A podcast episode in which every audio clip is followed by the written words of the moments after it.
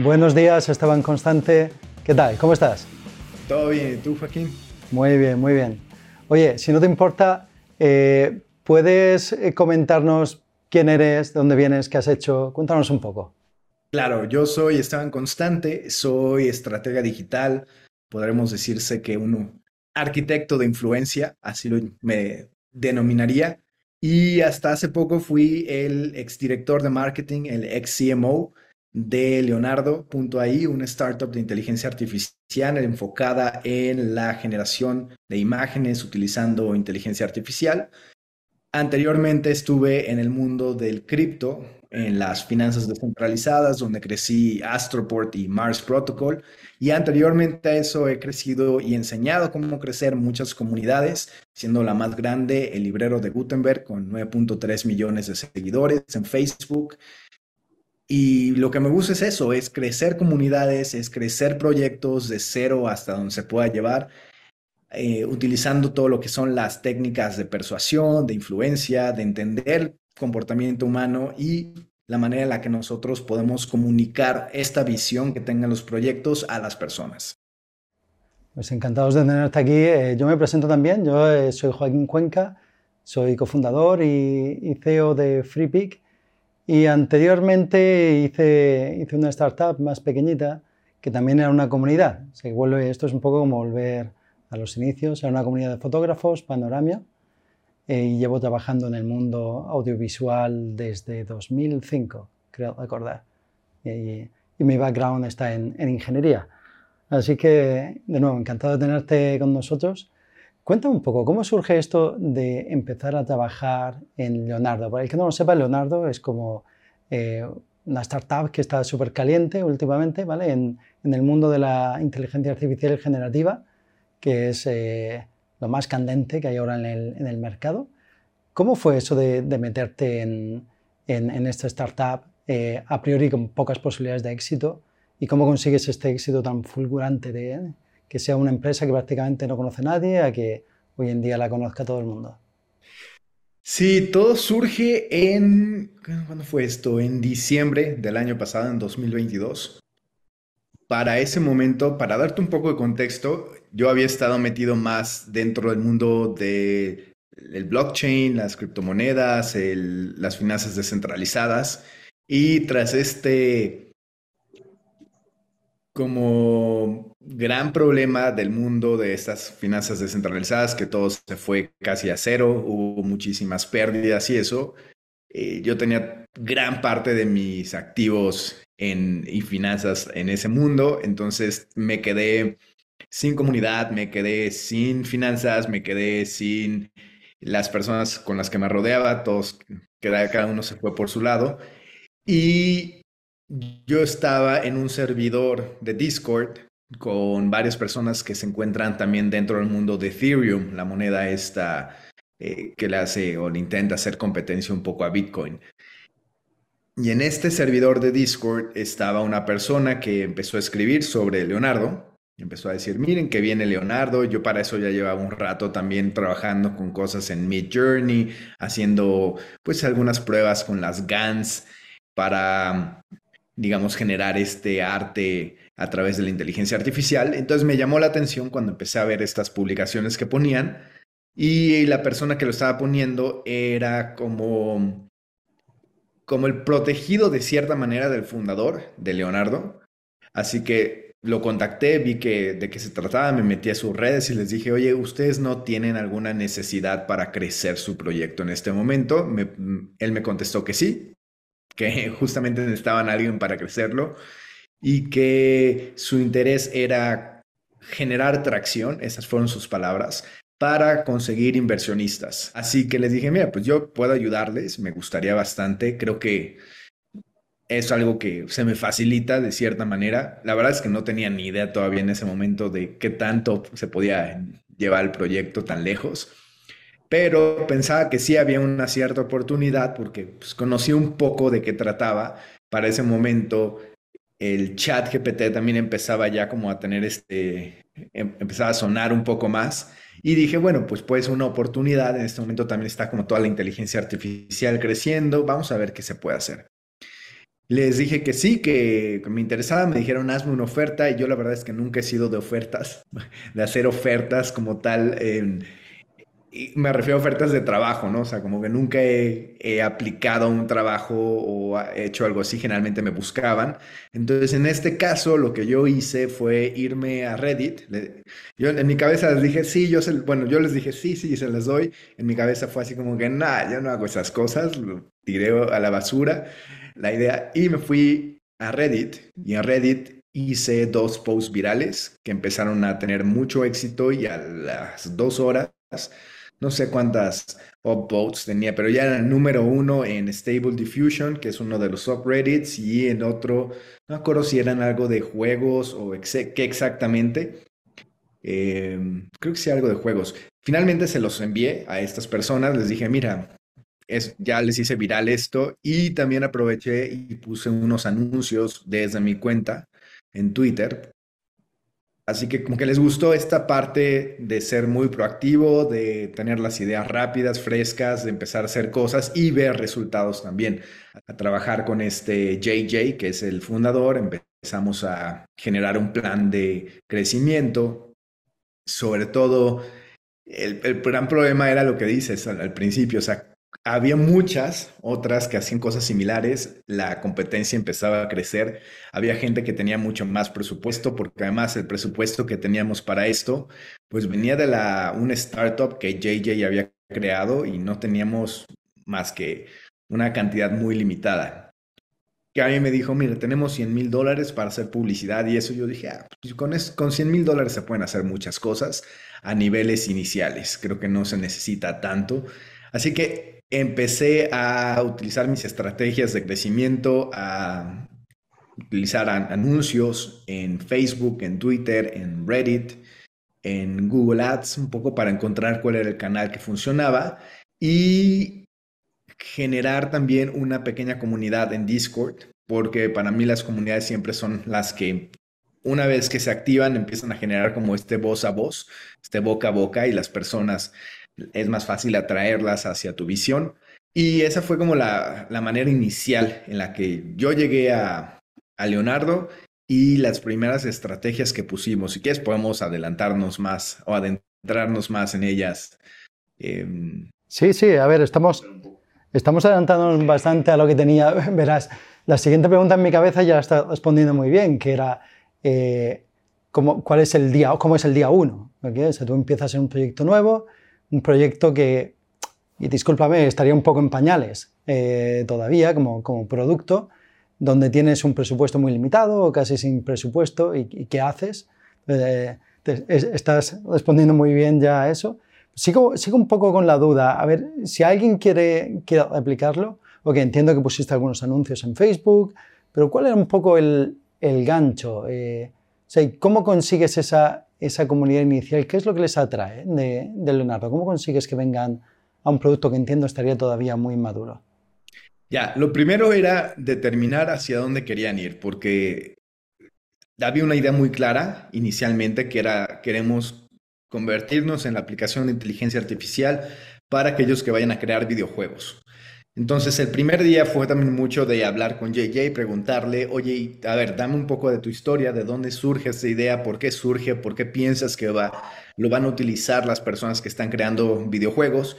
A lo cual él me dijo, mira, yo empecé, yo soy artista, empecé haciendo una compañía de videojuegos y a la hora que hacíamos todos los creativos, nos dábamos cuenta que eso tomaba muchísimo tiempo, que era una ida y vuelta, ida y vuelta continua con las personas que diseñaban y que muchas veces te podías tardar horas. Entonces, ella estaba trabajando con cosas de inteligencia artificial, había reunido un grupo de personas de Disco Diffusion, que es una especie como la eh, versión, no, no sé si es la versión anterior al Stable Diffusion, pero es una manera también de que podías generar imágenes. Entonces él ya conocía gente de ahí y les comentó que él quería hacer una aplicación para su empresa de videojuegos.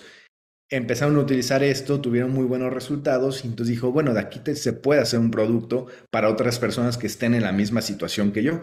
Así que me gustó mucho esa idea, ese planteamiento. Dije, de aquí se puede tomar mucho porque está la historia originaria que tiene que ver con resolver un problema, o sea, el product market fit ya estaba de cierta manera intuido porque él había resuelto su problema a través de esto. Así que era un poco, ok, vamos a formar una narrativa alrededor de esto, vamos a encontrar a este tipo de público. Entonces fue así como, ok, a ver, podemos meter esta, esta publicidad hacia este tipo de público porque probablemente les va a interesar. Eh, podemos utilizar este tipo de personajes o este tipo de imágenes también para llamar la atención porque estamos hablando de creación de ítems, entonces vamos a hacer un, una publicidad que tenga que ver con estos ítems que se pueden generar. Y mucho era también probar dentro de los sistemas tanto de Facebook, de Reddit, de Twitter, cuáles son estos creativos ganadores, porque pues una vez, muchas veces uno piensa que conoce mejor a la audiencia o que sabes qué es lo que va a resonar, pero a la hora de que estás haciendo las pruebas sale que algún creativo llamó más la atención por azares del destino, ¿sabes? O sea, puede ser porque era más brillosito, porque tenía un cierto contorno, porque se veía más en 3D. No sé exactamente cuál haya sido la razón, pero probamos alrededor de unos 60, 70 creativos en los primeros días, solo para encontrar cuál era el que estaba atrapando más la, atención de las personas. Entré con ellos, les pregunté a ver cuáles son las métricas que a ti te importan más en este momento, hacia dónde lo quieres llevar, porque me estás diciendo que necesitas tracción para llevarlo con los inversionistas. Así que me dijeron, mira, queremos crecer la cuenta en Twitter y queremos crecer nuestra lista de correo porque la lista de correo entendemos el potencial que puede tener y que además es como el camino donde siempre mantener las comunicaciones. Inicialmente llevarlos hacia la lista de correos, hacer que las personas llegaran a esta lista, se registraran y de ahí ya poderlos empezar a enviar a distintas partes de, nuestro embudo de ventas, por llamarlo de alguna manera. Así que sí, el primer día fue eso, fue determinar cuál era la historia, determinar cuáles eran los canales, empezar a encontrar los creativos, afinar muy bien el público al que nos dirigíamos, afinar muy bien el mensaje que nosotros también queríamos darles a estas personas, revisión de todo lo que era la landing page para ver si es, o la página de aterrizaje para ver qué cosas faltaban, qué cosas estaban bien. Ok, o sea, esto sería un poco como la primera fase, ¿no? la primera atracción de, usuarios a, la plataforma. ¿Cómo haces que luego, cómo consigues ese engagement? Y, antes de responderme, permíteme que te comente, una cosa que, me resulta curiosa, lo que comentas, era que uno de los objetivos era atraer a los inversores, como decimos aquí en España, inversionistas, eh, como decís en México. Eh, en nuestro mundillo suena un poco como hacer las cosas... Eh, para Google, para el SEO. no, es, tu objetivo, pero tienes que estar ahí. Eh, yo intuitivamente habría pensado siempre en, enfocar en el usuario y que, que, los inversores tengan que adaptarse, pero me resulta curioso que en la estrategia tuvieseis en cuenta esas dos caras, al usuario y al inversor como, como usuario. Pero volviendo a la pregunta, ¿consigues así que empiecen a llegar usuarios a vuestra plataforma, los primeros? ¿Cómo haces ese engagement con el usuario? ¿Cómo haces que se quede que, esté atrapado un poco por el producto. Vale, sí. La segunda parte que vimos es que había esta idea de queremos que se vayan al servidor de Discord. Originalmente era un poco como, bueno, ¿para qué? Y la respuesta de JJ fue, bueno, que a mí me gustaría que creciéramos una comunidad alrededor de esto porque se puede crecer bastante bien en el futuro. ya se verá, ya se verá. El para qué ya se verá. Era para qué. Oh, que está bien, está bien. Con, o sea, es una de las cosas que he visto que funciona muy bien el generar este tipo de comunidades, pero no estaba muy seguro todavía como hacia dónde, ¿no? Iría. A mí me gusta mucho generar este tipo de introducciones, un ritual de introducción para entender quiénes son las personas que están llegando contigo, cuáles son sus necesidades. Entonces eran de, de unas cinco preguntas que les hacíamos, es como cuál es tu, cómo te llamas, de dónde eres, eh, cómo llegaste aquí, qué es lo que esperas de este lugar y cuál es el mayor problema eh, con el que te encuentras a la hora de crear eh, activos digitales. O sea, lo que nosotros queríamos era primero llevarlos a la lista de correo y en la lista de correo se registraban y les llegaba un mail que decía, si quieres tener un acceso más rápido a la whitelist, métete al servidor de Discord. Entonces se metían el servidor de Discord y teníamos una, bueno, todavía tienen una, la jefa del community, que es una chica japonesa súper dedicada a todo lo que tiene que ver con, con Leonardo. Y tenemos preguntas, bueno, yo también llevé a mi amiga Joss, que es, ha sido una asistente mía fantástica, y entonces le dije, mira, lo que necesitamos hacer son estas preguntas. Cada vez que alguien entre, hacemos estas preguntas y le damos la verificación al usuario. Cuando haces esto al principio, puede resultar muy tedioso y la verdad es que hay muchas personas que al principio te dirán, no, no hagas eso, busca cómo automatizarlo. Yo siempre he ido en contra de esta forma de pensamiento y pienso que al principio haces cosas que no escalan, cosas que son, parecería que es contraproducente, porque cómo vas a hacer cosas que no escalan para escalar. Pero lo que encuentro es que este primer grupo de personas que se van metiendo a tu servidor de Discord, lo que quieren es esta cercanía, es sentirse parte del proyecto, es sentir como que su voz importa.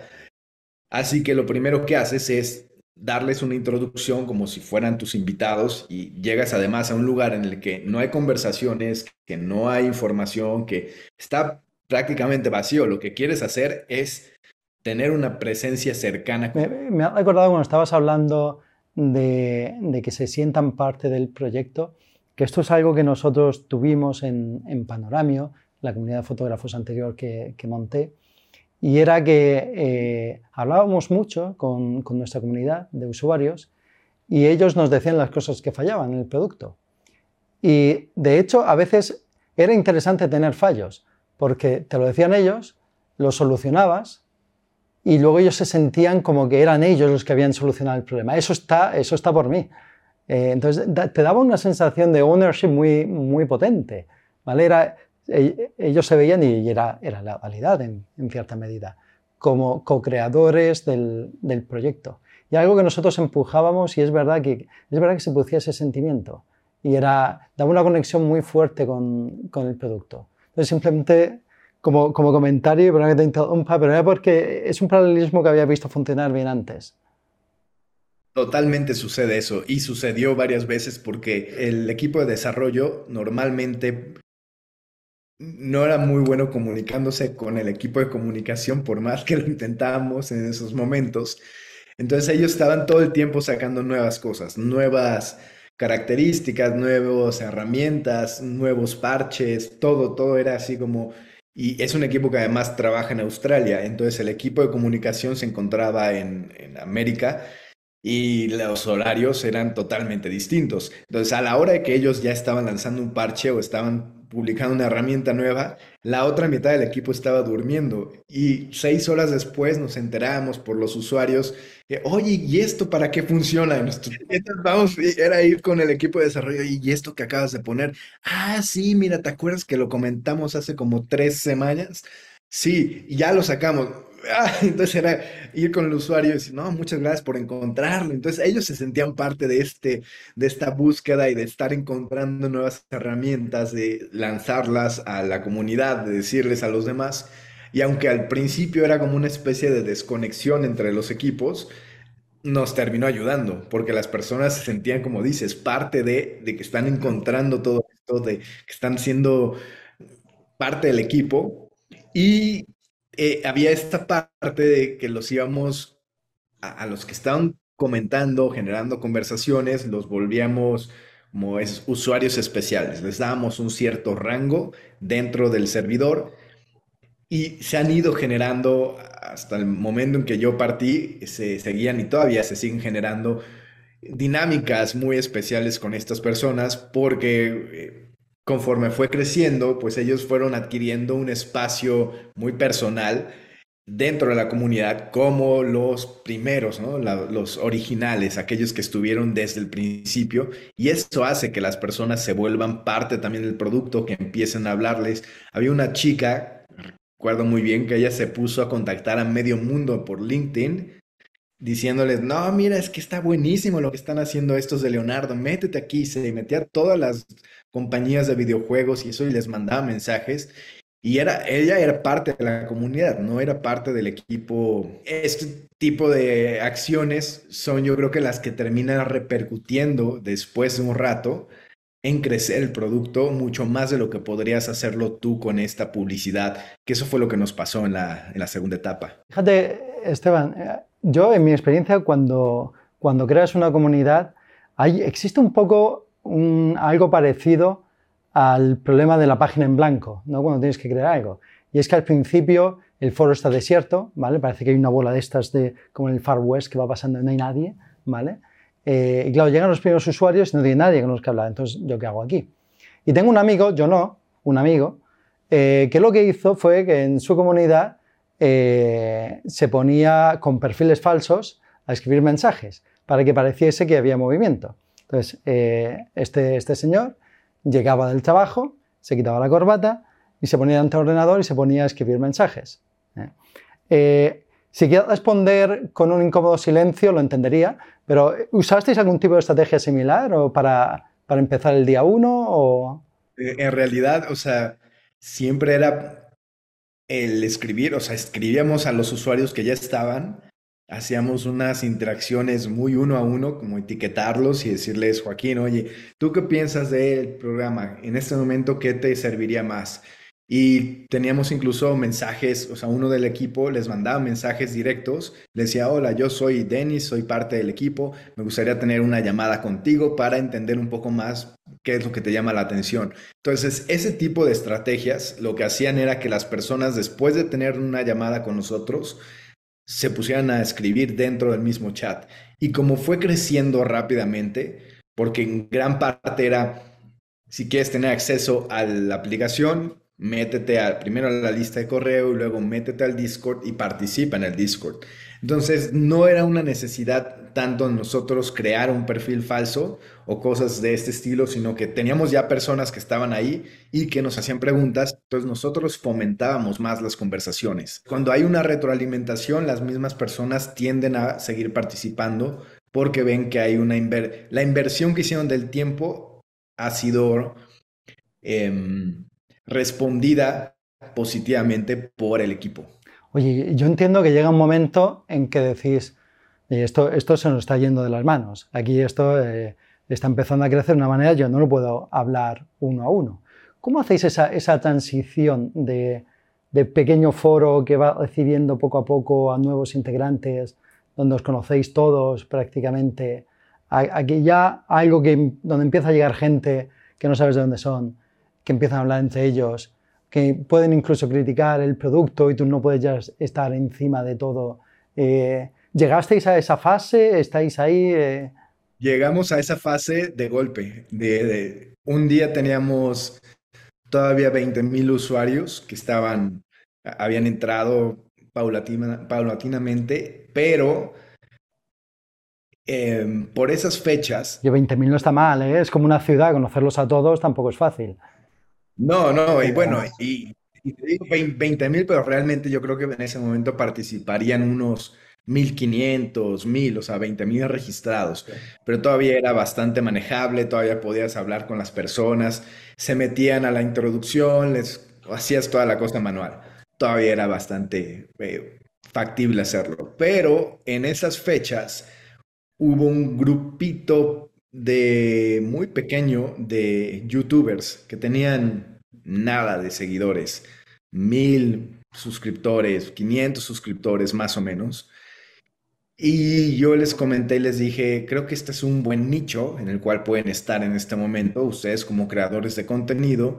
Si hacen videos de YouTube, esto puede redituarles bastante en un par de meses. Y el primero creció no sé, tuvo unos 30 mil, 40 mil visitas. O sea, uno, que tenía nada de usuarios hizo un video y el video se empezó a viralizar. Y eso trajo un montón de usuarios de la noche a la mañana, pero te puedo decir que estábamos en 20 mil y de la noche a la mañana ya estábamos en 30 mil, cosas así. O sea, de repente aumentó un 50% la cantidad que nosotros teníamos de personas, o sea, el 50% se hizo, en lugar de 20 mil, 30 mil. Entonces era un flujo de personas que estaban llegando ya, que fue así de, uff, hay, mucha gente. Entonces vamos a seguir manteniendo esto el uno a uno. El, equipo estaba vuelto loco porque todos estábamos ahí. Al día siguiente hubo como otros dos videos que salieron y también tuvieron 50 mil, 100 mil visitas y llegó otro flujo así como ahora de 20 mil personas que entraron, ¿no? Y entonces era, eh, dos días antes tenemos 20 mil, al día siguiente 30 mil, al día siguiente 50 mil, era así como, uff, ahora sí hay muchas personas, tuvimos que desactivar rápido todo este proceso manual y empezar a meter cosas un poco más automatizadas. Ya habíamos forjado ese pequeño grupo de los primeros que habían estado ahí y les habíamos dado unos premios que eran como más, más créditos para que pudieran hacer más imágenes, cosas así. Y tomamos unos de ellos como moderadores y les pedimos ayuda. Y esto empezó como este proceso ya más, no diría automatizado, pero un proceso más de delegar las funciones que tenían el equipo, los communities en ese momento hacia la comunidad. Entonces se volvieron los líderes de la comunidad, Ayu y Joss, y ellos, ellas dos empezaron a darle pues, autoridad y transmitir su autoridad a otras personas que a su vez empezaron pues a, manejar ciertas partes del servidor. Y así fue, o sea, tres días después ya habían subido más y más y más y de repente, no sé, en un mes habíamos pasado de ser un pequeño servidor de 20 mil personas a un servidor que ya tenía 200 mil, 300 mil personas y ya se volvía complicado manejarlo uno a uno, ya teníamos que haber, o sea, empezamos a generar estos procesos para que la misma comunidad se autorregulara. Fíjate que lo que comentas es el, el diría clásico hoy en día ya, eh, proceso viral, es conseguir que tus usuarios se conviertan en agentes de marketing. Lo que pasa es que lo hicisteis de una forma muy dirigida. Era, por favor, haz un vídeo, porque veo, es, me parece muy inteligente, porque en lugar de esperar que simplemente exista un pequeño boca a boca que va teniendo esa difusión poco a poco, lo supisteis encauzar muy bien en aquellos usuarios que podían tener un mayor impacto como, como agente de, de marketing. Así. Eh, sinceramente, felicidades, porque nunca he visto un crecimiento tan fuerte, tan rápido en, en un foro. Oye, ¿cuáles cuál serían para ti, digamos así, los, aprendizajes que has sacado de, Leonardo? ¿Qué cosas, ¿Con qué cosas te vas eh, con las que no entraste? Mira, nunca había crecido un proyecto tan rápido y a esas magnitudes.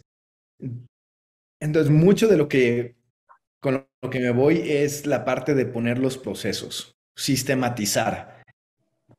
Porque yo antes de Leonardo no era tan bueno en la parte de sistematizar, me daba un poco de flojera incluso y decía, no va tanto para mí, pero con Leonardo mucho fue esa necesidad de, ok, ahora ya está todo esto funcionando, ¿cómo sistematizamos esto para que pueda seguirse haciendo una y otra vez sin que estemos todo el equipo detrás de estas personas? ¿Cómo se pueden hacer estos procesos para que la comunidad se autorregule? ese tipo de cosas originalmente yo no lo había tenido ni siquiera en mente y tuvimos y lo tuve que aprender y lo tuve que implementar y de eso, esa es una de las cosas con las que yo me voy.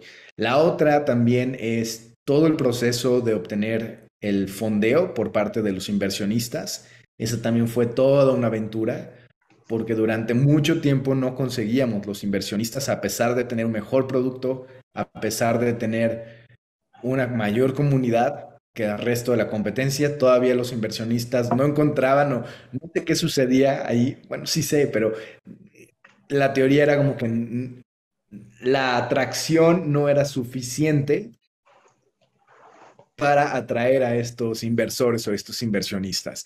Y en realidad es que el, pitch de venta estaba mal diseñado. El que tenía el, el fundador no estaba argumentado de una manera persuasiva para atraer y para contar la historia de todo esto. Era, tenemos la mejor tecnología y cosas que un inversor cuando está lo que hablaba con uno de mis compañeros, con, con Dennis, que fue el que yo llevé y que es un gran marketer también, y le decía, mira, mi problema aquí es que cuando tú le estás dando una cierta inversión, o sea, estás contando una historia a un inversor, un inversionista, esta persona ha escuchado 25 veces o 25 pitches durante toda la semana.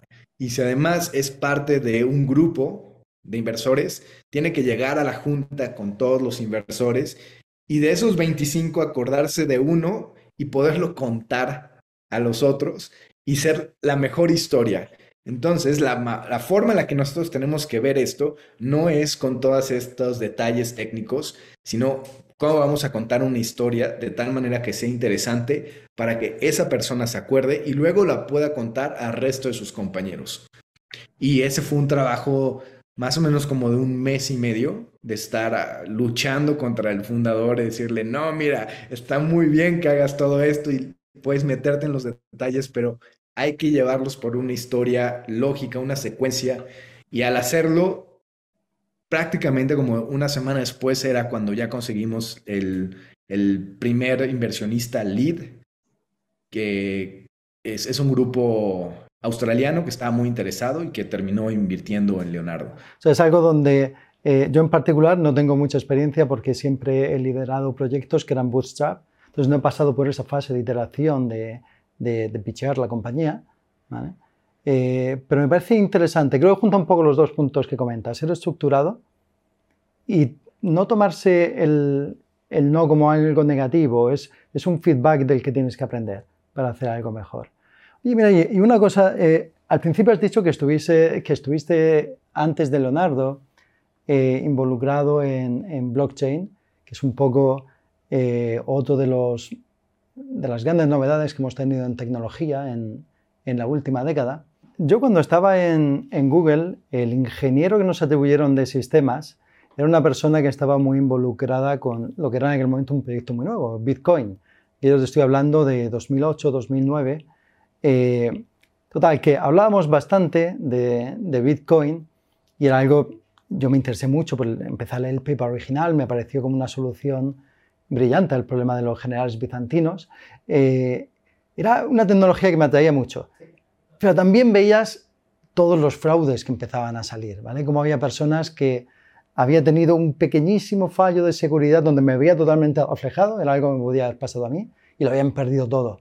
Y joder, es que es para cortarse las venas, ¿vale? Veía situaciones que mira, no me quiero meter aquí porque es que lo puedo perder todo. Eh, esto fue evolucionando, evidentemente creció mucho, ¿vale? Después de eso.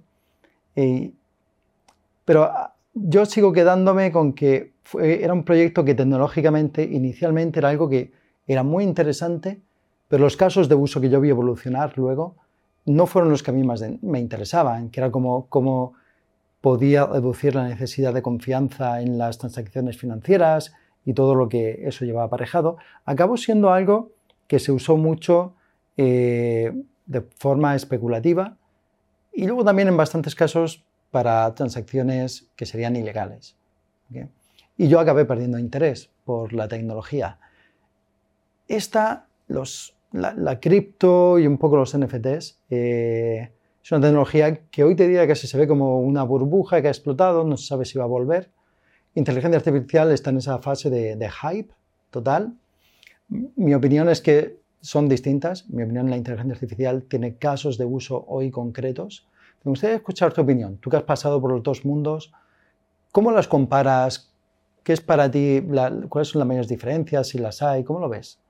Yo creo que la gran diferencia es lo que mencionas, esta parte del uso, de la qué tan práctico es o qué tanto se puede poner en este momento a hacer algo que puedas utilizar en tu día a día.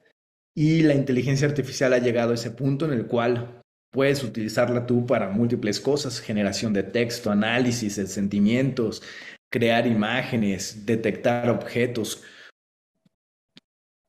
Por el otro lado, el cripto, el problema que tiene, tiene varios problemas. Uno es, es primero un problema de imagen fuerte, que es lo que mencionas. O sea, las personas que han llegado hasta la cúspide en el cripto no, no, y no digo que todas, pero hay un gran porcentaje de ellas que resultan en que son fraudes, resultan en que estafaron personas, o sea, tiene esta parte negativa bastante fuerte. Creo que sí hay ciertos usos ya en este momento que pueden ser atribuidos a lo que se conoce como las finanzas descentralizadas. Y uno de los casos que a mí me pareció el más interesante fue el de poder poner tus monedas como un colateral para sacar un crédito en el cual no pierdas tú ni, el, ni las monedas, ni el crédito, ni nada. Y yo lo utilicé para ayudar a alguien que estaba en un hospital y que de otra manera no hubiera conseguido ese capital inmediato por parte del banco o por parte de una institución crediticia.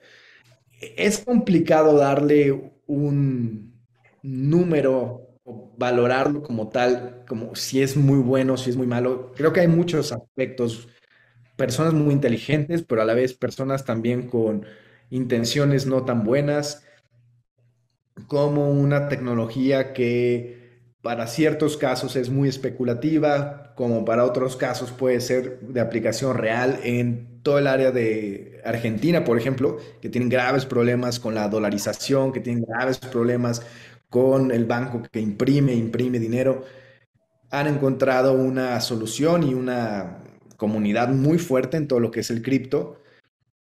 Y Pienso que también depende mucho del país en el que te encuentres, cómo va a ser esa actitud hacia el cripto, cuáles son las leyes que hay detrás que pueden ayudar o pueden detener. Entonces, todavía es una industria que a mi parecer está desarrollándose, es una industria que tiene cosas muy negativas como cosas muy positivas. El grupo con el cual yo estuve trabajando son personas se llaman Delphi Digital y han hecho análisis, son personas que han estado en el mundo de las finanzas tradicionales y que se fueron al, mundo de las finanzas descentralizadas a generar bancos, a generar exchanges, a generar protocolos que puedan servir para eh, poder hacer inversiones pequeñas a lo largo del tiempo o que puedas tú ayudar a, caridades o cosas así. Entonces, hay hay de los dos lados, ¿no? Mientras que en la inteligencia artificial lo ves más aplicado hacia el uso, también es más centralizada, es una industria muy, muy, muy centralizada, en la cual las grandes empresas como OpenAI pues están tomando una gran ventaja sobre las empresas que no tienen esta tecnología propia y que es más como open source y eso. Entonces tiene sus pros y sus contras, la verdad. No te puedo decir que todo es fraude, no, porque sí hay cosas que tiene esta aplicación, pero que sí hay muchísimas cosas que les falta a esta aplicación para llegar a ser un producto realmente utilizable por las masas y que tienen todo este problema de la seguridad, que como bien dice, se te pierde algo y adiós, tus bitcoins para toda la vida, o adiós, tus tokens o lo que sea. Termino ya, fíjate, llevándonos, vamos a hablar un poco de la parte negativa del, del cripto. Si nos vamos a la parte un poco, llamémosla negativa, de inteligencia artificial o impacto que pueda tener negativo, hay varias cosas que se ponen encima de la mesa. Una es que la inteligencia artificial generativa está usando el trabajo de, otros para generar imágenes. Eh, a vosotros, nosotros la experiencia que tenemos es que hay relativamente poca gente eh, con, ese discurso, pero muy vocales. Es, gente a la que, se sienten muy ofendidos por porque se haga uso de un modelo de inteligencia artificial generativa. Eh, ¿Tuvisteis vosotros que, tratar con, esas personas? ¿Cuál fue la estrategia que seguisteis ahí? Fueron pocos, como bien dices. O sea, en realidad, dentro de todo el tiempo que estuve, que fueron cinco meses, no sé si a lo mejor unas 10 personas a lo mucho, y un poco la defensa que teníamos nosotros es que uno utilizábamos Stable Diffusion, o sea, nosotros no habíamos entrenado a la inteligencia artificial con el material de las personas, más como, bueno, estamos utilizando esta que sí tiene ciertos problemas, pero finalmente es un derivado de tal producto, nosotros no podemos cambiarlo como tal. Y el hecho de que en Leonardo pudieras tú entrenar tus propios modelos, también lo hacía más artist friendly, más amigable con los artistas, porque si tú eres un artista que tiene un cierto estilo, tú puedes entrenar un modelo propio, guardado, que nadie más pueda tener acceso a ello y utilizarlo para generar más obras en tu estilo. Así que de cierta manera eso también protegía mucho a Leonardo para que no atrajera a estas personas que estaban como siendo activistas en cuestión de la inteligencia artificial está utilizando nuestro material.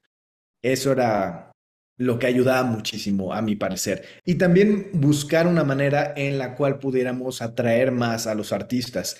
Al final, la visión que yo le estaba planteando era que si bien existen lugares como ArtStation, como DeviantArt y todas estas plataformas donde los artistas pueden subir su material, esos lugares ya no eran amigables para los artistas que están utilizando inteligencia artificial. Porque la comunidad en general estaba en contra de, de utilizar inteligencia artificial. Entonces mi planteamiento con Leonardo era más irnos hacia cómo vamos a generar una comunidad para este tipo de personas que perdieron su hogar. Creo que esa es la gran propuesta de valor y que todavía no se ha hecho. Y no, no sé si se vaya a hacer con Leonardo, se vaya a hacer con alguien más, pero pienso que muchos de estos usuarios que antes tenían ese hogar ahí, esa comunidad, la han perdido y que existe, se ha hecho un vacío que alguien va a tener que llenar para estas personas.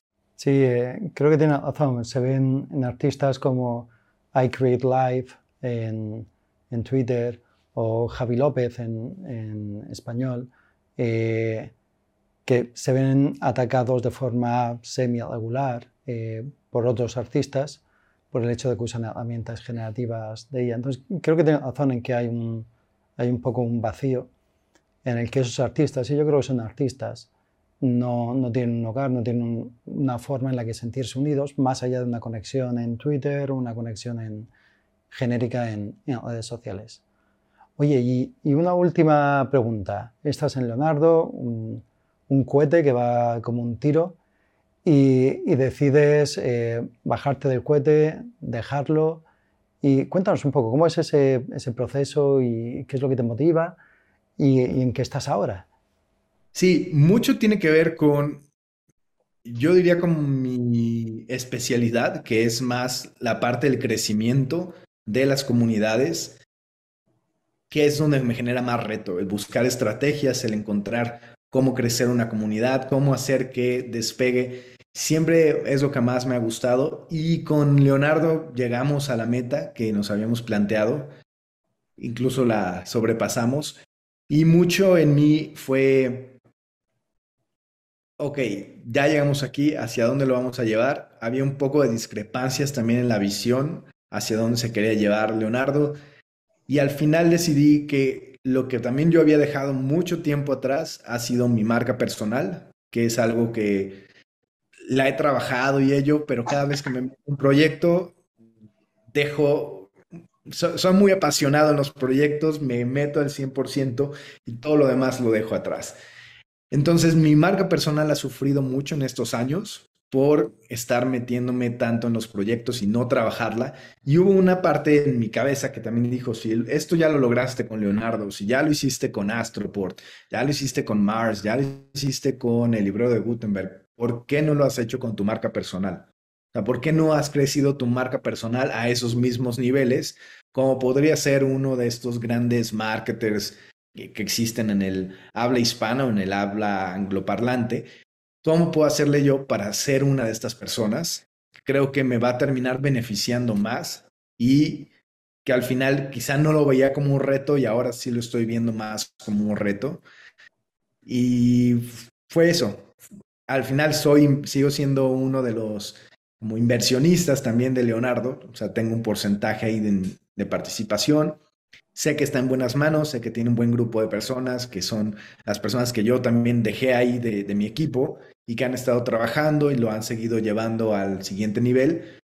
Y no sé si también hubo como una parte de suerte, porque al, mismo tiempo he estado viendo que otros están como empezando a competir más. Salió Adobe, que yo pensé que iban a tardarse más más meses, un año o un año y medio en sacar toda una suite de herramientas y la sacaron muy rápido. O sea que hubo una, un momento también de todas estas otras compañías que ya tienen mucho renombre, ya tienen mucha fuerza, que aparecieron y, aparecieron unos mm, que será unas semanas después de que yo me bajé del proyecto.